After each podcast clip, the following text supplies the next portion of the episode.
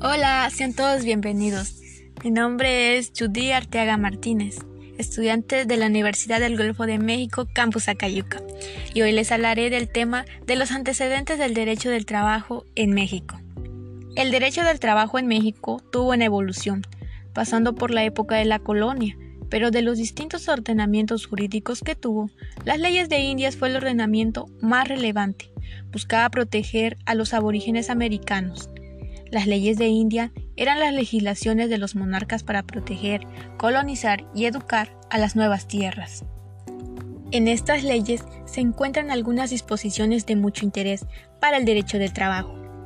Asegura a los indios la percepción efectiva de su salario, jornada de trabajo, salario mínimo, prohibición de las tiendas de raya, etc.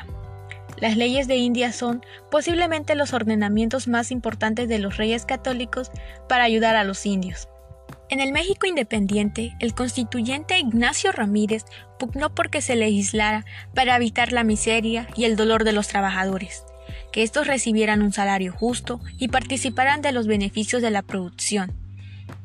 El padre de la patria, Miguel Hidalgo, inició un movimiento con el objetivo de alcanzar la independencia nacional de la corona española.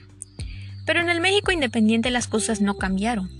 Nos impusieron la misma religión y el mismo sistema jurídico. Lo único que cambió fueron sus líderes. Durante la época del porfiriato existieron dos acontecimientos de máxima importancia mediática en la formación del reconocimiento del derecho laboral en nuestro país, las huelgas de Cananea y de Río Blanco.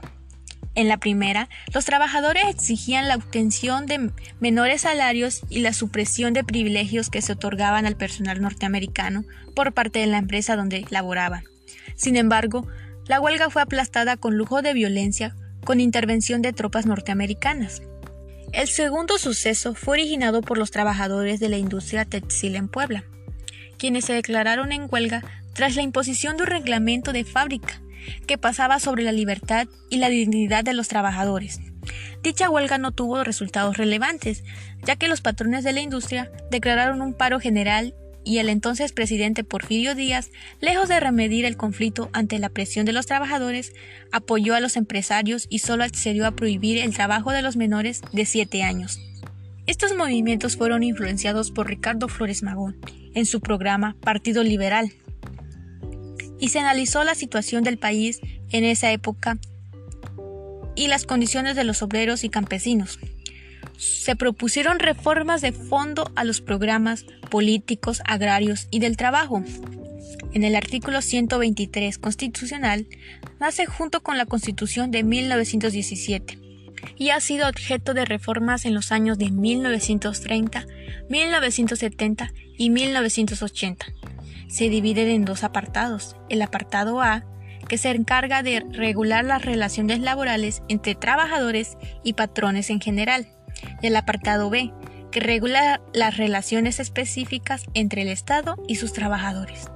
Las fuentes del derecho del trabajo en México corresponden a la Constitución, tratados internacionales y la Ley Federal del Trabajo, por mencionar algunas.